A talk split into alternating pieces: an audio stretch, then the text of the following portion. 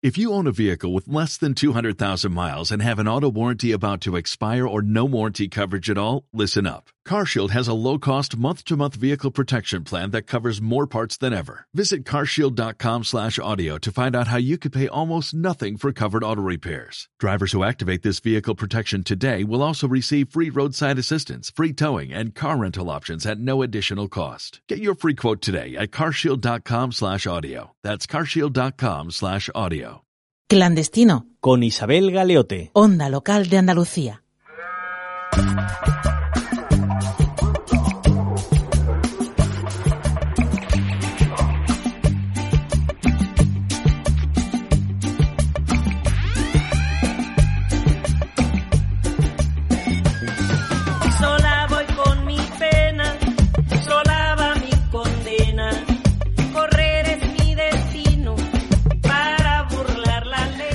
Bienvenidas y bienvenidos sean a Clandestinos, su espacio radiofónico totalmente lícito.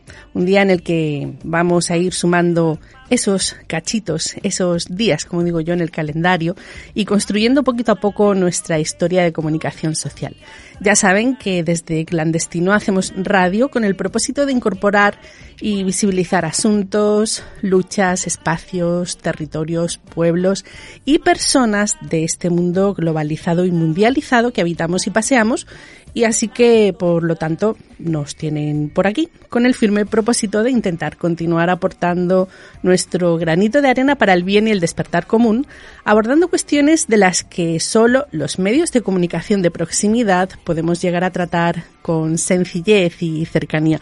Además, eh, todo ello ofreciendo el micrófono y el programa entero mismo, como si de una caja de resonancia se tratara a gentes invitadas a conversar que son, están y tienen mucho que decir y que de hecho están, dicen y además hacen como nuestro invitado de hoy. Así que mientras continuamos haciéndonos compañía, nosotras desde aquí y ustedes desde allá, les volvemos a agradecer cada una de las veces que nos hacen sentir afortunadas al trasladarnos el mensaje de que podemos y debemos seguir brindando la oportunidad y la libertad de encontrarnos para compartir opiniones, saberes, formación e información. Por lo tanto, no se me vayan a despistar con otra cosa que no sea la radio, que mientras se preparan para escuchar que no oír, yo no pierdo el compás y aprovecho el tiempo para enviar nuestros afectos en forma de besos y abrazos fraternos para todos y besos y abrazos violetas y sóricos para todas. Y nos vamos a ir clandestineando con las buenas vibraciones y los buenos deseos que nos mandan las compañeras y los compañeros de la familia clandestina que anda repartida por el mundo. Radio Malva en Valencia, Radioactividad en Granada, Círculo Cultural Radio en San Francisco, California, Red Radiofónica Nosotras en el Mundo desde Madrid, Argentina y El Salvador, la Radio del Sur en Caracas, Venezuela, Radio Sensación en Murcia, Radio Pichincha en Ecuador, Red Internacional de Medios Digitales Enlazados, Plataforma de Comunicación Intercultural Internacional Babel Latino y, por supuesto, y con especial mención a las y los escuchantes de onda local de Andalucía. Y otra cosita, no crean que me voy a olvidar mi propuesta esa que les menciono siempre antes de continuar con el programa, y es que no puedo dejar de invitarles a reflexionar sobre la importancia de adueñarse de los medios de comunicación públicos y de los medios de comunicación comunitarios y de proximidad. Vamos, las radios y las televisiones de cada uno de nuestros territorios. Mi interés, ya ustedes saben, no es otro que el de que se incorpore en el pensamiento colectivo e individual de cada una y de cada uno el concepto de que lo público es del pueblo y por lo tanto un bien común que debemos tomar como nuestro para utilizarlo y rentabilizarlo socioculturalmente también políticamente. Y desde luego, les pido que tengan presente siempre esto que les voy a decir. No olviden nunca que se trata de nuestro derecho y un derecho no es lo que alguien nos debe dar. Un derecho es lo que nadie nos puede negar y lo que nadie nos puede quitar, que por eso mismo es que se llaman derechos y no favores. Les voy a contar una cosita que dicen los empresarios sobre las reformas laborales. Ellos dicen que las reformas laborales no crean empleo, pero sí pueden facilitar que lo creen los únicos que pueden crearlo, es decir, los empresarios. Su posicionamiento desde siempre es que para ello es necesario que el coste de contratar a una trabajadora o un trabajador no sea prohibitivo. Los 40 años de reformas laborales que hemos padecido en este país dicen que, aunque no son ninguna varita mágica, han ido aliviando este problema. Aunque parezca paradójico, el coste de despedir a una trabajadora o un trabajador también forma parte del coste de contratarle, porque el empresario está obligado a prever el futuro y es lógico que si le cuesta mucho despedir, procurará contratar el número mínimo posible o lo que suelen hacer, contratar la mano de obra que necesiten, pero de aquella manera que ya sabemos. De los beneficios y la plusvalía que genera la explotación de la clase trabajadora y adecuar los salarios a razón de lo que su cuenta de resultados arroja, pero por regulación y obligación, eso mejor no hablar, lo dejamos para otro día. O mejor dicho, ellos, pues así como que lo dejan, lo obvian. ¿Qué les parece el posicionamiento del que parten los empresarios españoles cuando van a negociar una reforma laboral con el gobierno de turno y con los dos sindicatos que pueden estar en dichas negociaciones, es decir, UGT y comisiones obreras? Ya no les adelanto más nada por el momento, solo les sigo invitando a quedarse y escuchar y mientras tanto, desde nuestro programa seguiremos intentando ejercer eso que algunas y algunos llamamos pedagogía de los hechos, haciendo un poquito de pedagogía social, pero sobre todo seguiremos deseando que la felicidad, el conocimiento, la solidaridad, la libertad, la igualdad y la fraternidad inunden el verbo y el hacer de las gentes, pero más aún de quienes nos gobiernan en el mundo y, por supuesto, en cada uno de nuestros respectivos pueblos. Mientras tanto, y de manera completamente lúcida, vamos a continuar removiendo cimientos y conciencias, por supuesto, cada uno y cada una desde el lugar donde nos encontremos en ese momento, pero también en los lugares comunes que compartimos. E iremos construyendo conciencia para creernos que somos el quinto poder, el del pueblo, porque otro mundo es posible, urgente y necesario, pero si no somos nosotras y nosotros, díganme quién, y si no es ahora, entonces ¿cuándo? Están escuchando Clandestino, un programa realizado en Radio Campillos para Onda Local de Andalucía y producido por el área de Migraciones, Ciudadanía, Solidaridad y Cooperación Internacional del Ayuntamiento de Campillos. Y por aquí, José Trigos al control de los aparatos. Y quien les está hablando, quien intenta conectar con ustedes desde el sentipensante corazón, la responsable técnica del área, Isabel Galeote.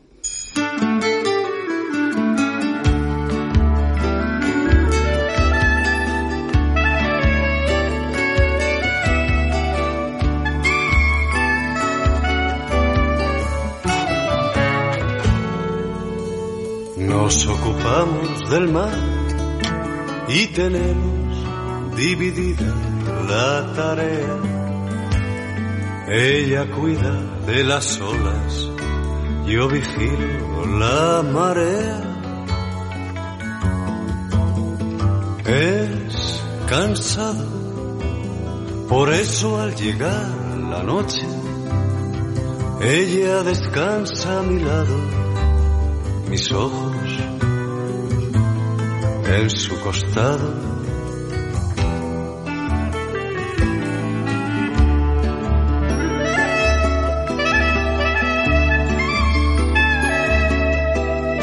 Cuidamos también la tierra y también con el trabajo dividido y o troncos, frutos y flores.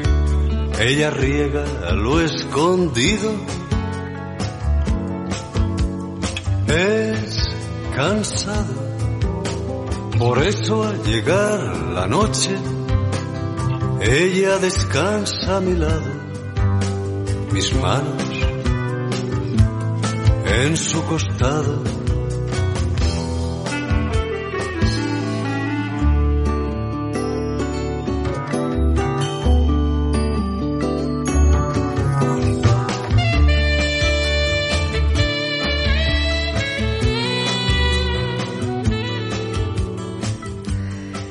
El proceso de explicar de forma sencilla, amena y cercana La normativa laboral, lo que para muchas trabajadoras y trabajadores supone casi descifrar un jeroglífico, es sumamente importante porque nos ayuda a saber realmente lo que nos estamos jugando. También nos ayuda a discernir entre la realidad y lo que un desfile de, personas expertas y no tanto nos cuenta en medios de comunicación impresos, digitales, televisiones y radios. Realmente contar con la voz de un experto idóneo es primordial y la obligación de los medios de comunicación es dar el micrófono a quien tiene acreditada y demostrada experiencia a pie de juzgado de lo social y en sindicatos de clase, porque son quienes conocen las repercusiones y las consecuencias de la aplicación de esa normativa. Y eso es lo que hemos hecho hoy. Hemos invitado a un abogado laboralista que ya en su periodo de estudiante universitario simpatizó con las ideas libertarias y decidió dedicar su carrera profesional a la defensa jurídica de trabajadoras y trabajadores frente a empresas. Nunca al revés. De hecho, está al frente de la asesoría jurídica de la CNT de Sevilla desde el año 2004 y ha asesorado en decenas de conflictos laborales plurales, como por ejemplo huelgas, conflictos colectivos, etc., así como en centenares de conflictos de trabajadoras y trabajadores individuales. Em, su buen hacer le llevó a formar parte durante los años 2017 a 2021 del Gabinete Técnico Confederal de la CNT. Su nombre es Vicente González Escribano. Bienvenido seas a Clandestino, Vicente. Eh, pues muchas gracias, encantado de estar en tu programa, Isabel. Pues las gracias te las damos nosotras porque la verdad es que con tanto mare magnum de información en medios de comunicación y tanto que nos cuesta interpretar eso que yo decía, la, la, normativa laboral, tener a alguien de, de tan solvencia, de tanto conocimiento, y sobre todo tanta experiencia, es todo un lujo. Eh, Vicente, yo intento siempre mostrar también la parte humana de las personas invitadas al clandestino, por lo menos que quienes nos escuchan sepan con quién estamos hablando. La verdad es que un abogado laboralista de tu perfil está siempre tan ocupado que si en labores de asesoría, que si en juicios, que si redactando documentos, eh, recursos, asambleas de trabajadores y trabajadoras, en fin, que ha sido bien complicado encontrar una hora para poder cuadrar esta conversación y hablar tranquilamente. Bueno, definitivamente tu profesión y tu militancia requieren de sacrificios, pero ¿Por qué no nos haces un balance sobre estos 18 años como abogado laboralista? ¿Qué es lo que más te gusta y bueno, también qué es lo que menos? Bueno, lo que menos me gusta sobre todo es eh, la lentitud y, el colapso en el que se encuentra la, jurisdicción social que, que, provoca que, por ejemplo, los pleitos se alarguen muchísimo y que además las sentencias sean de tan baja calidad muchas veces. Eso es lo que menos me gusta. Lo que más me gusta es desde luego lo que he hecho desde siempre por vocación, que es defender a trabajadoras y trabajadores, que ya lo decidí desde mis tiempos de la Facultad de Derecho, que me iba a dedicar plenamente a esto y, y esto es esto es mi vida y lo pienso hacer hasta que me jubile. Así que Mm, no voy a parar. Pues me parece muy bien, porque es que nos hace falta, ¿sabes? Nos hace falta abogados laboralistas, así como tú que estén realmente comprometidos, que sean abogados laboralistas, pero que también eh, sean militantes de, de sindicatos. Mm, ¿Recuerdas cuál ha sido el trago más amargo que has tenido que beber al llevar un caso? El trago más amargo, pues tal, no diría yo uno solo, sino varios. Cuando, por ejemplo, lo tienes todo a favor, llevas la razón, has sabido pedirla y el trabajador o la trabajadora se encuentra muy esperanzado en obtener una sentencia favorable y viene en contra y encima además las vías del recurso o no son factibles o incluso eh, ejercitándolas hasta el final, pues no no revoca la sentencia. Esto es muy amargo, desde luego, pero esto se repite, por desgracia, eh, con cierta frecuencia. Y por lo tanto es algo que aprendes no a olvidar, porque olvidar nunca lo olvidas, pero sí a asumir que, que la labor que tú dices militante de un abogado es muy limitada. Es decir, que lo que estamos haciendo es, eh, a través de lo que se llama la justicia rogada, es decir, a través de los tribunales, obtener a lo que ya por derecho le corresponden a los trabajadores. y no te hace olvidar que en verdad el, los trabajadores cuando dejan al lado la lucha sindical y en la calle tienen que verse, digámoslo así, sometidos a estas decisiones judiciales que muchas veces pues no tienen ningún sentido. Hmm.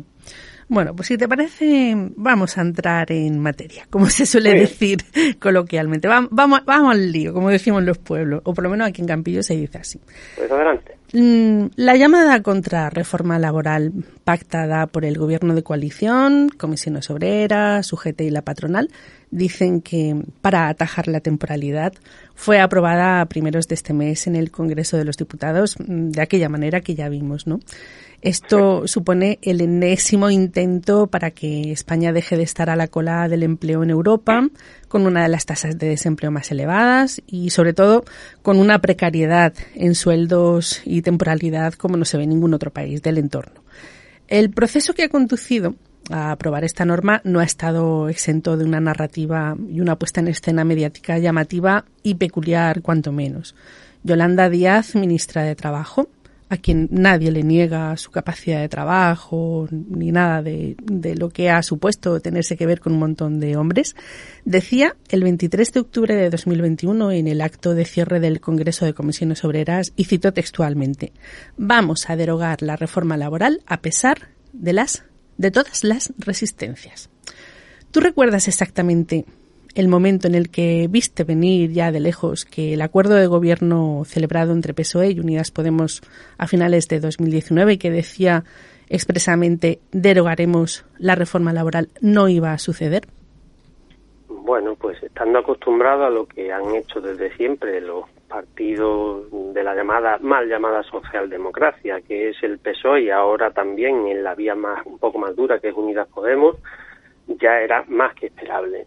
Empezaron diciendo en los programas para que la gente lo votase que iban a derogar la reforma laboral, después fueron cambiando, después fueron modulando esa promesa y, pasaron a, a, decir que ahora ya no, ya no se ya no se derogaba la reforma laboral, sino que iban a ser los aspectos más lesivos de la reforma laboral. Te queda la esperanza de que al menos eso tratase de que pudieran revertir las reformas del Partido Popular del 2012 acerca del abaratamiento del despido y de la facilidad del despido, pero no fue así. Al final ha habido, es verdad, unos ciertos cambios, pero que dejan eh, un 90% de la reforma laboral del, del, Partido Popular en pie y en vigor. Mm.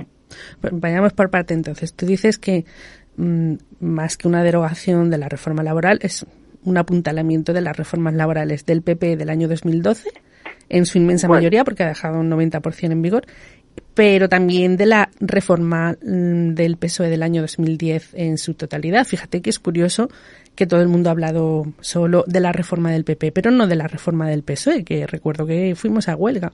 Pero bueno, a lo que iba, ¿cómo puede haber esa diferencia en la lectura de lo que se ha aprobado eh, entre lo que tú como abogado agarras y dices a ver qué se ha aprobado y lo que luego escuchamos en los medios de comunicación?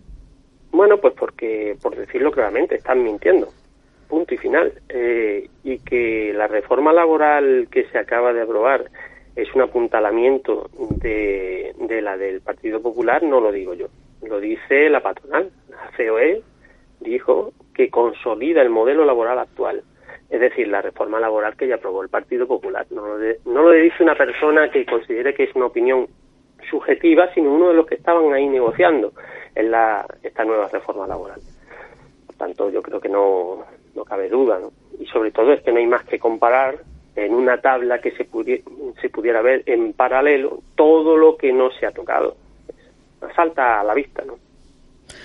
¿Tú crees que, que el Estatuto de los Trabajadores es el origen de todas estas situaciones de reformas contra reformas, modificaciones que, que estamos padeciendo, porque en definitiva cada vez que se aprueba algo es como yo digo, es una vuelta de tuerca a los derechos de los trabajadores y las trabajadoras. Bueno, el Estatuto de los Trabajadores no es más que una ley eh, que, por lo tanto, es reformable y puede ser reformable a mejor o a peor. Y ya depende de los partidos políticos que alcancen el poder y que vayan a reformar eso a mejor o a peor. Lo que resulta es que ha ido una espiral descendente desde el año 80 hasta aquí a peor.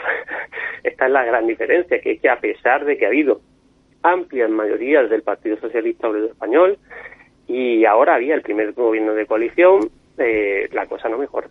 Ese, es el gran problema que tenemos. Yo lo que siempre he visto es que mm, siempre se dejan todas las puertas abiertas a la temporalidad, es decir, eh, bueno, a la temporalidad y, a, contratos, eh, sabes que, que, se llaman basura, pero es que son basura de verdad. Acuérdate cuando ser mileurista era una vergüenza, es que es mileurista, y ahora ser mileurista es una aspiración. O sea, mm, eh, no, no, sé cómo, cómo, hemos llegado a tolerar, eh, me refiero como trabajadores y trabajadoras, a tolerar esta situación y cómo incluso con esta, habiéndose aprobado esta reforma, eh, las contestaciones que han habido, ha habido, pero obviamente no se han visto en medios de comunicación, ¿no? Em, yo no sé si tú has tenido ocasión de hablar con compañeros y compañeras de Cádiz, eh, sabéis, después de la, de la huelga en Cádiz, eh, ¿qué te han comentado? Si has hablado sobre la reforma laboral con ellas y con ellos por el tema este de los convenios que ya no serían de empresa, que serían sectoriales. Bueno, no he podido hablar directamente con, nadie sobre este tema específico, pero sí conozco que entre la gran masa de los trabajadores hay una enorme desinformación acerca de, prácticamente todo. Y por lo tanto, muchas veces cuesta hablar de esto con, los, las trabajadoras y los trabajadores mm. debido a que no conocen ni de qué punto partimos, ni cuáles han sido las reformas, ni qué eh, metas se podría llegar a alcanzar, ¿no? Entonces es muy difícil. Es, si, siquiera mantener la conversación. Digo con el, por decirlo de alguna manera, y perdóneseme la expresión, el trabajador de a pie. ¿eh? No ya gente a lo mejor que tenga más formación militante, que estén en sindicatos, etcétera, no. Yo me refiero al pie de la calle, es muy, muy difícil. Mm, a grandes rasgos, ¿cuáles son esos supuestos cambios en la temporalidad de los contratos? ¿Qué es lo que ha cambiado? Eh, bueno, el, principal, el que destaca, es que elimina un contrato que se llamaba por obra o servicio determinado, que está a extinguir y que era, en mi opinión, una de las grandes fuentes del fraude de la contratación temporal. Este, eh, este contrato por obra o servicio determinado va va a ser extinguido y queda ahora el, antiguo que se llamaba eventual por circunstancia de la producción, que ahora es simplemente por circunstancia de la producción, donde se crean dos subtipos, uno para, para circunstancias previsibles y otras imprevisibles, con una determinada duración, uno de los cuales puede durar hasta 90 días. Es decir, en realidad lo que se está haciendo es un, un cambio cosmético, porque la temporalidad sí, a través de este contrato y, por lo tanto no, no creo que haya habido un cambio muy sustancial.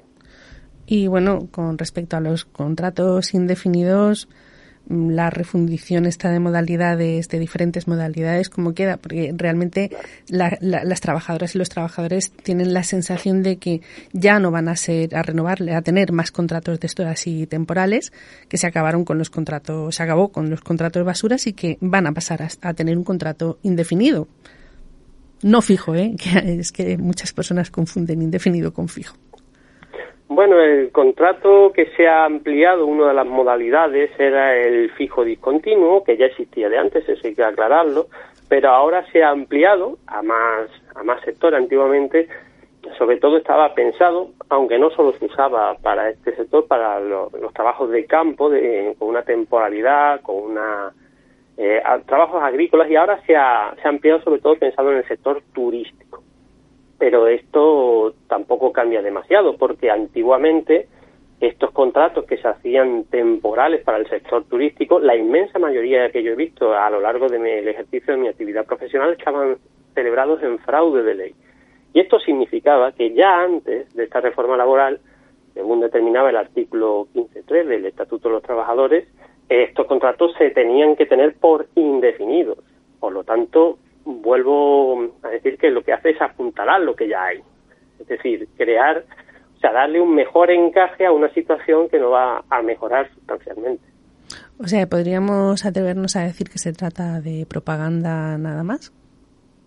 Propaganda nada más no diría yo, porque sí es cierto que efectivamente hay ciertas mejoras, no tanto en la contratación temporal, es cierto que se, que se acorta la, el tiempo en el cual se pueden encadenar los contratos temporales, es cierto, y todavía no hemos entrado, pero que, que se revierte lo que se llama la ultraactividad de los convenios colectivos y la prioridad aplicativa del convenio colectivo sectorial, etcétera. Es cierto que hay unas mejoras, pero ahí no está el kit de la cuestión. El kit de la cuestión es que eso es una, una pequeña reversión de lo que había antiguamente y una reforma sobre la reforma, pero que sustancialmente deja en pie la reforma laboral del Partido Popular. Mm.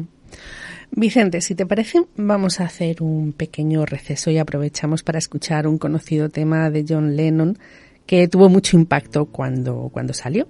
Lennon, que estuvo influenciado por el movimiento político de izquierda en los 70, se dio cuenta de que la ausencia de conformidad era necesaria tanto a nivel individual como grupal o social y denunció con esta canción las reglas conservadoras tanto de la familia como del sistema educativo que prepara a la clase trabajadora para manejarla a su antojo y convertirla en esclava agradecida, que prácticamente aguantara todo sin rebelarse, vamos.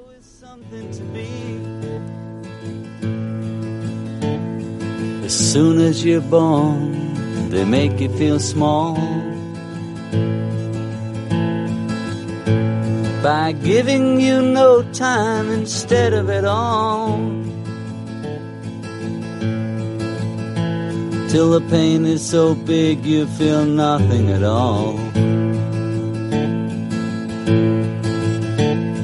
A working class hero is something to be. A working class hero is something to be. They hurt you at home and they hit you at school. They hate you if you're clever and they despise a fool. Till you're so fucking crazy you can't follow their rules. A working class hero is something to be. A working class hero is something to be. When they tortured and scared you for 20 odd years.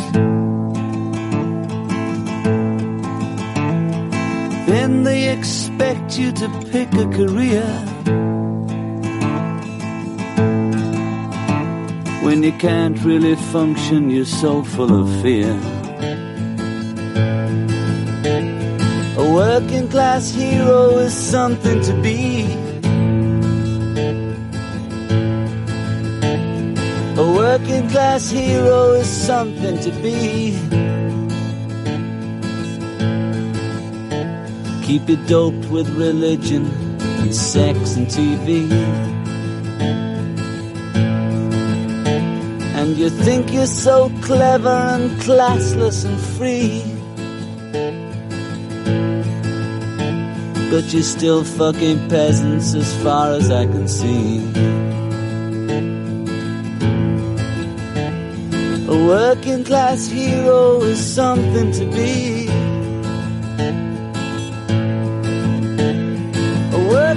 Class hero is something to be. There's room at the top, they are telling you still. Porque no nos podemos poner a traducir ahora toda la letra, pero qué vigente y actual es esta canción que acabamos de escuchar. Fíjate, Vicente, que se lanzó en 1970 y cuando él dice en la canción mantenerte drogado con la religión, el sexo y la televisión y crees que eres tan inteligente y sin clase y libre, es decir, que piensas que ya no hay clases sociales, eh, parece un retrato de la clase trabajadora de hoy, pero dibujado hace más de 50 años.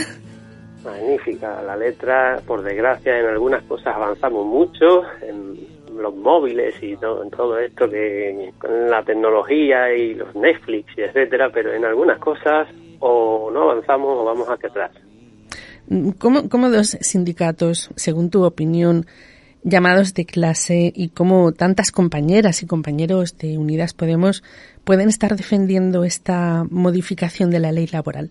Porque están haciendo una defensa sin ningún atisbo de crítica ni autocrítica. Quiero decir, ¿a qué se debe este cierre en banda? Yo estoy un poco mm, alucinando, como se suele decir coloquialmente. Pues habría que preguntarles a ellos, pero en realidad lo que están haciendo es lo que llevan haciendo cuarenta y pico años. Es decir, de- desde que se implanta en España un, y se apoya por las instituciones y por los legisladores un sindicalismo de concertación eh, que sustituye al sindicalismo clásico de confrontación y que lo que se dedica es a esto, a lo que hemos visto, y que lo único que hace es paralizar, parar, reconducir la lucha obrera para, a continuación, cuando ya no hay nada en la calle que, que plantee mejoras o frene los empeoramientos que siempre va a plantear la patronal y a veces los gobiernos que hay en el poder, pues se encuentran con que negocian a la baja y nos venden a través de sus medios de comunicación que esto esto es además bueno para la clase trabajadora. Yo siempre lo he dicho con un ejemplo muy gráfico. Ahora lo que ha ocurrido es que si me robaron mil en 2012 y ahora se ha conseguido que me devuelvan 100, lo peor de esto no es solo decir eh, que me han devuelto los mil, sino que han finiquitado, y haciendo una expresión que, que se usa mucho en mi profesión, finiquitado la, la reivindicación de derogar la reforma laboral. Esto es lo peor. La Es decir, que con posibilidad. esto ya estamos listos.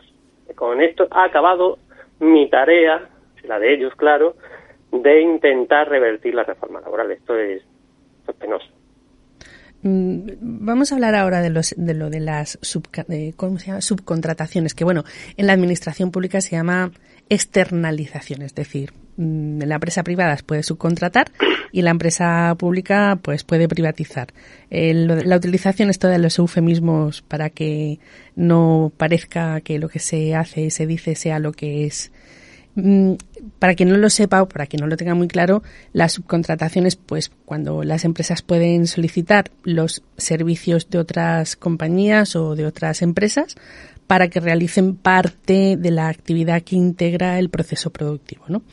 Em, ¿Ha cambiado algo en la subcontratación de las empresas? Me refiero a si las empresas subcontratadas van a tener los mismos eh, derechos, la misma aplicación de convenio que la empresa eh, matriz, por así decirlo.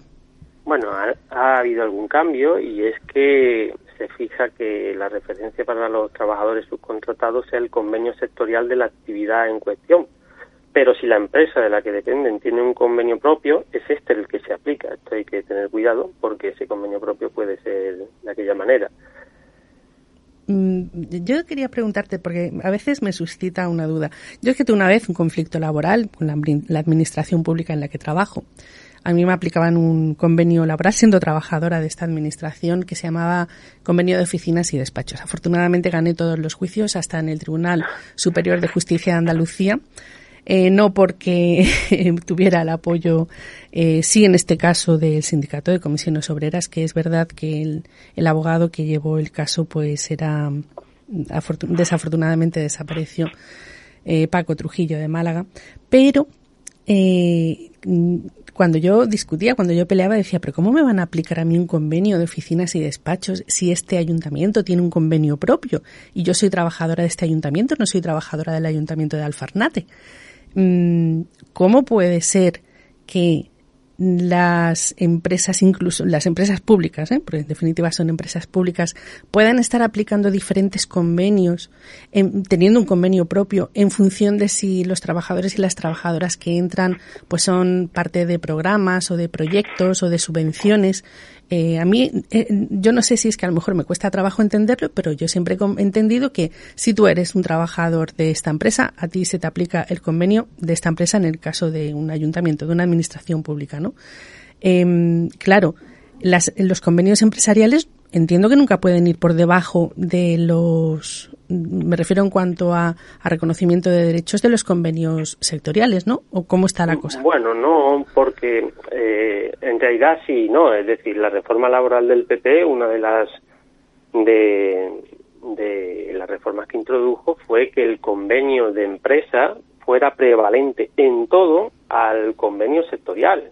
Esto es una de las grandes reformas del Partido Popular que afortunadamente esto sí lo han revertido en parte. Es decir, ahora de nuevo el prevalente es el convenio sectorial en materia de jornada y de salario, pero queda todavía un resto de aplicación del convenio sectorial.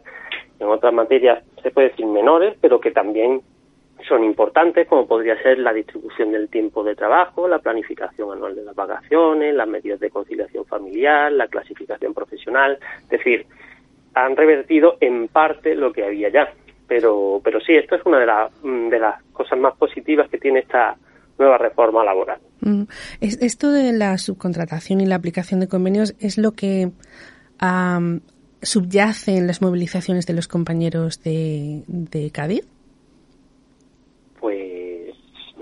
yo creo que allí subyace mm, que las condiciones de allí son eh, realmente malas. Y lo, mm, lo que allí subyace también es que los sindicatos que han estado negociando lo han hecho a sus espaldas. Yo creo que eso es lo más importante de allí.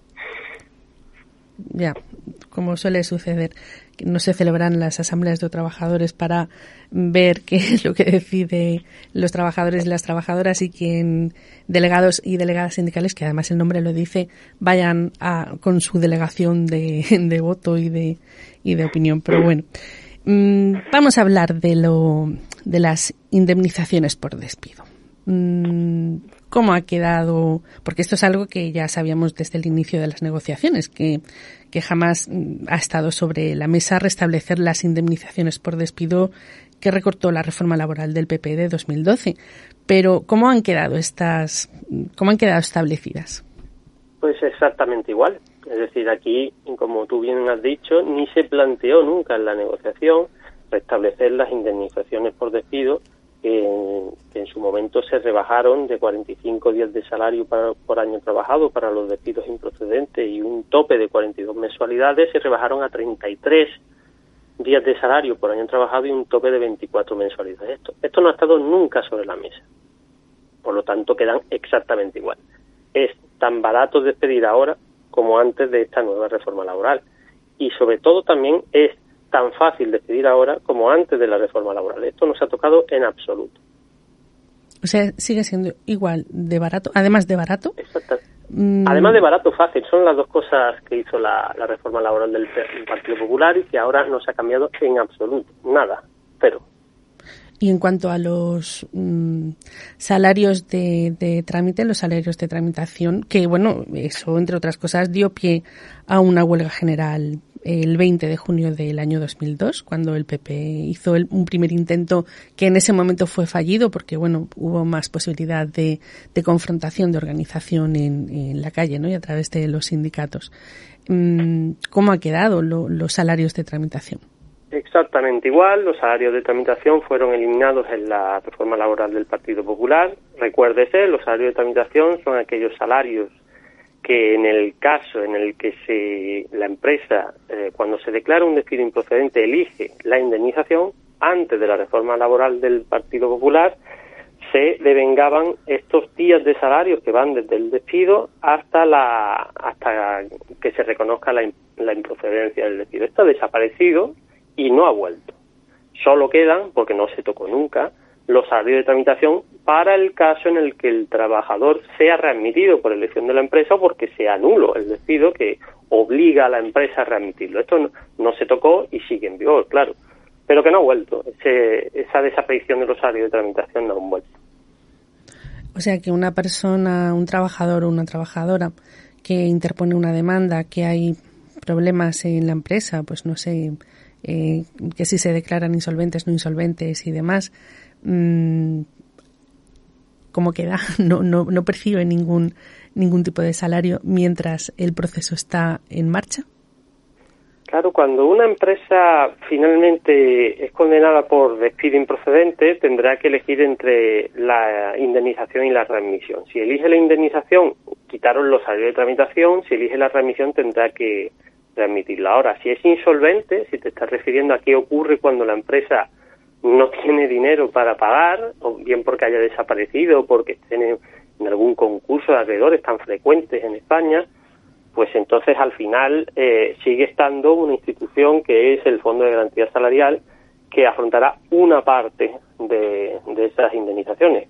Que, por cierto, si me permite Sí, claro. eh, decirlo, es el, el FOGASA, el Fondo de. Garantía Salarial, eh, fue algo de lo que se tocó en la reforma laboral del 2012 en el conjunto de medidas legales que se tomaron en aquel momento y que recortó las prestaciones del Fondo de Garantía Salarial, eh, pues bajando las prestaciones de 150 días de salario que pagaba antiguamente el Fondo de Garantía Salarial a 120. Esta es una de las reformas que ha, que ha pasado más desapercibida porque me he encontrado muchísimas veces que los, los trabajadores, los trabajadores no conocían cuál era la regulación anterior ni cuál era la regulación actual. Pues esto que se hizo al calor de, de bueno, de decir que el Estado tenía poco dinero porque no había otra justificación, se hizo en 2013, no ha vuelto tampoco, ni se ha hablado de ello.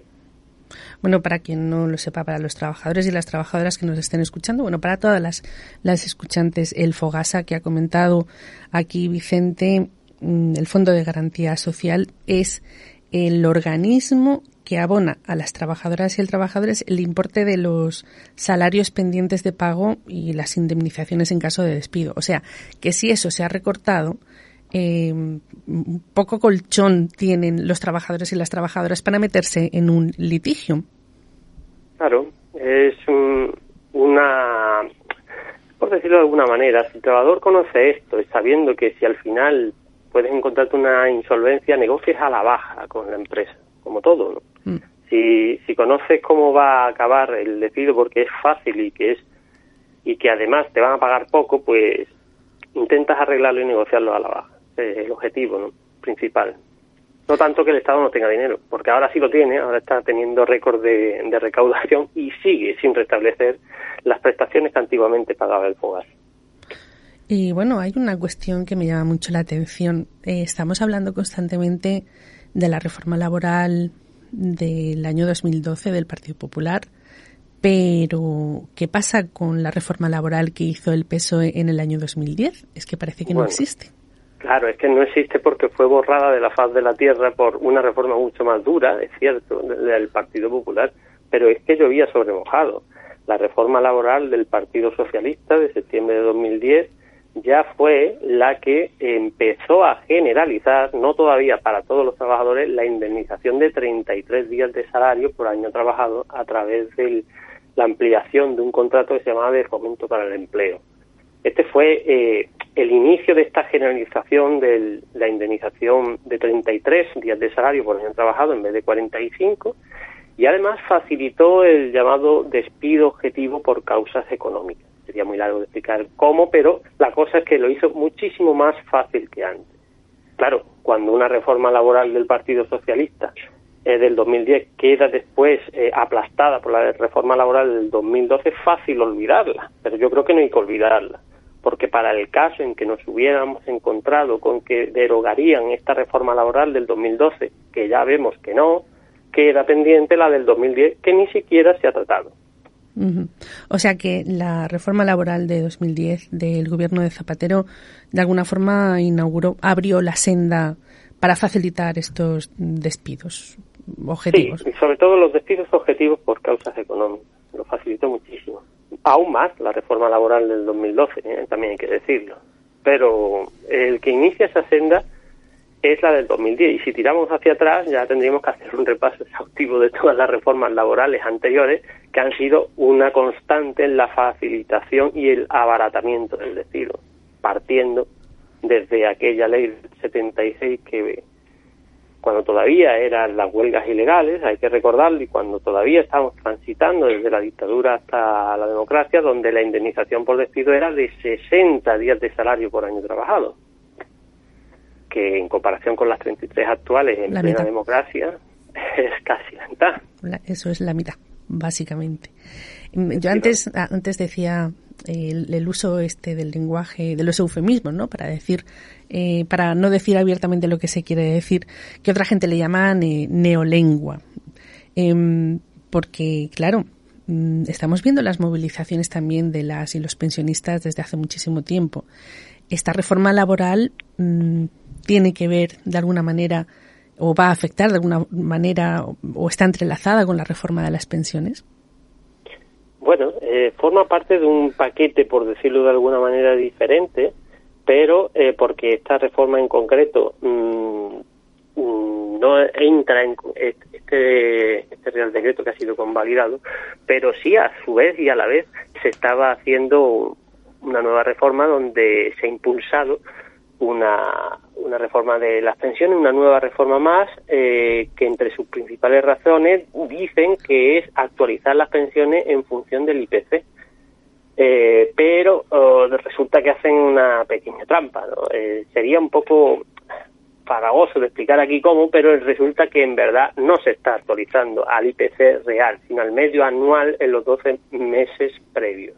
¿vale? Por lo tanto, si el IPC real ha subido creo que un 6%, 5,5%, las pensiones no solo suben 2,5%, no, no lo recuerdo bien. La cosa es que te están timando, por supuesto. Te están diciendo que las pensiones se van a revalorizar, se revalorizan en algo, pero menos que el IPC real, por lo tanto, están perdiendo poder adquisitivo. Mm. Vicente, ¿tú tienes la sensación de que se ha dejado pasar una oportunidad histórica para derogar las últimas reformas laborales. Quiero decir, se supone que existía una correlación de fuerzas progresistas en el Congreso que podía haberlo logrado. ¿Qué consecuencias políticas nos acarreará todo esto? ¿Crees, cómo crees tú que va a afectar eh, esto que ha sucedido a la desmovilización o desafectación de los trabajadores y las trabajadoras hacia el sindicalismo? Bueno, ya se ha demostrado en muchas ocasiones que cuando fracasa la izquierda, los trabajadores, las trabajadoras se desengañan y viene la derecha, que a su vez hace una reforma laboral eh, mucho más dura y después hacen que como reacción venga de nuevo la izquierda parlamentaria y diga que la va a derogar y después lo que hace es otra vez lo mismo. Entonces vamos en una espiral descendente en la cual parece que de vez en cuando se frena o incluso se mejora algo con respecto a la situación anterior, pero que en general, si lo viésemos en un, unas estadísticas, eh, estaríamos cuesta abajo. Esta es la, la gran desgracia que, que, tiene la clase trabajadora actual en España. ¿no? Mm. Y también haber perdido de, de, vista que cuando realmente se han conseguido derechos de, de los trabajadores en serio han sido porque había lucha en la calle. Es decir, lucha en los tajos, lucha en la calle.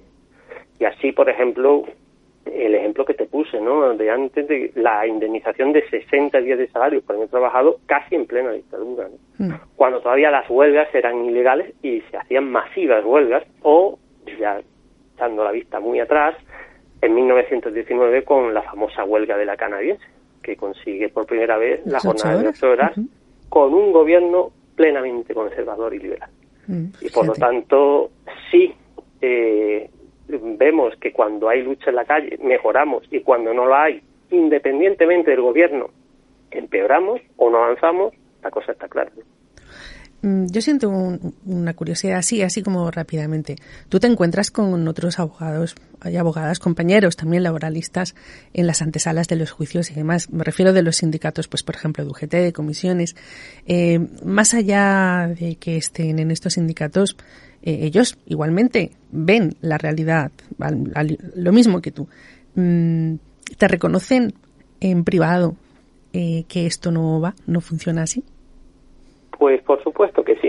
Es que además he de decir que aunque no comparta yo ideas o principios con, con muchos, son magníficos profesionales y que además conocen perfectamente de dónde venimos y hacia dónde vamos. Claro que lo reconocen, por supuesto, pero digámoslo así, que hay un ligero encogimiento de hombros, como ¿qué se le va a hacer? Estas cosas están montadas así, ¿no? Pero, eh, por supuesto que sí, claro que sí, que lo reconoce.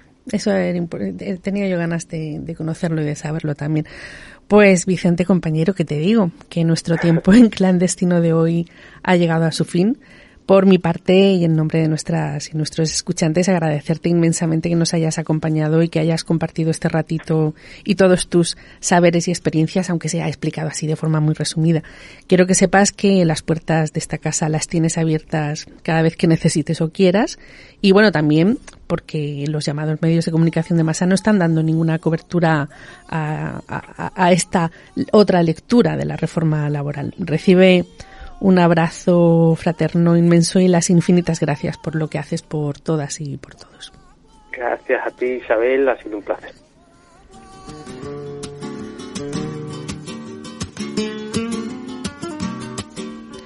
Y hasta aquí nuestro clandestino de hoy. Como siempre les digo, espero y deseo que les haya arrojado un poquito más de luz. Eh, nunca dejamos de, de, aprender ni de conocer la verdad. Precisamente ese conocimiento es el que nos hace conscientes y nos mueve por dentro para comenzar a movernos por fuera. Ojalá fuera sea la confrontación en la calle de la clase trabajadora. Y la radio es una buena herramienta para lograrlo. Solo me queda volverles a citar en nuestro próximo programa para que podamos seguir clandestineando. Así que pórtense muy mal. Limpiaba el agua del río como la estrella de la mañana. Limpiaba el cariño mío, hermana, de tu fuente clara.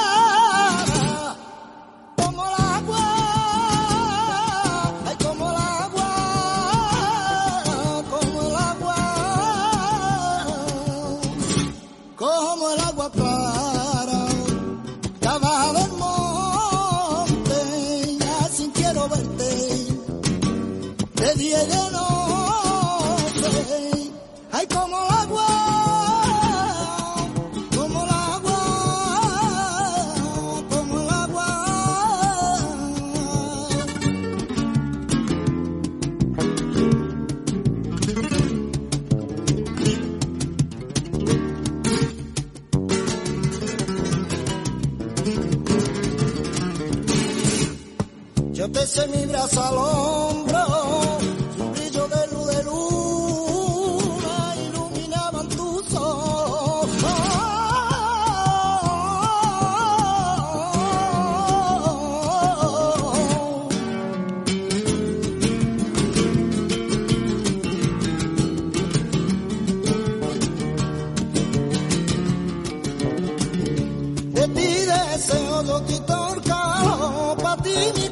si lo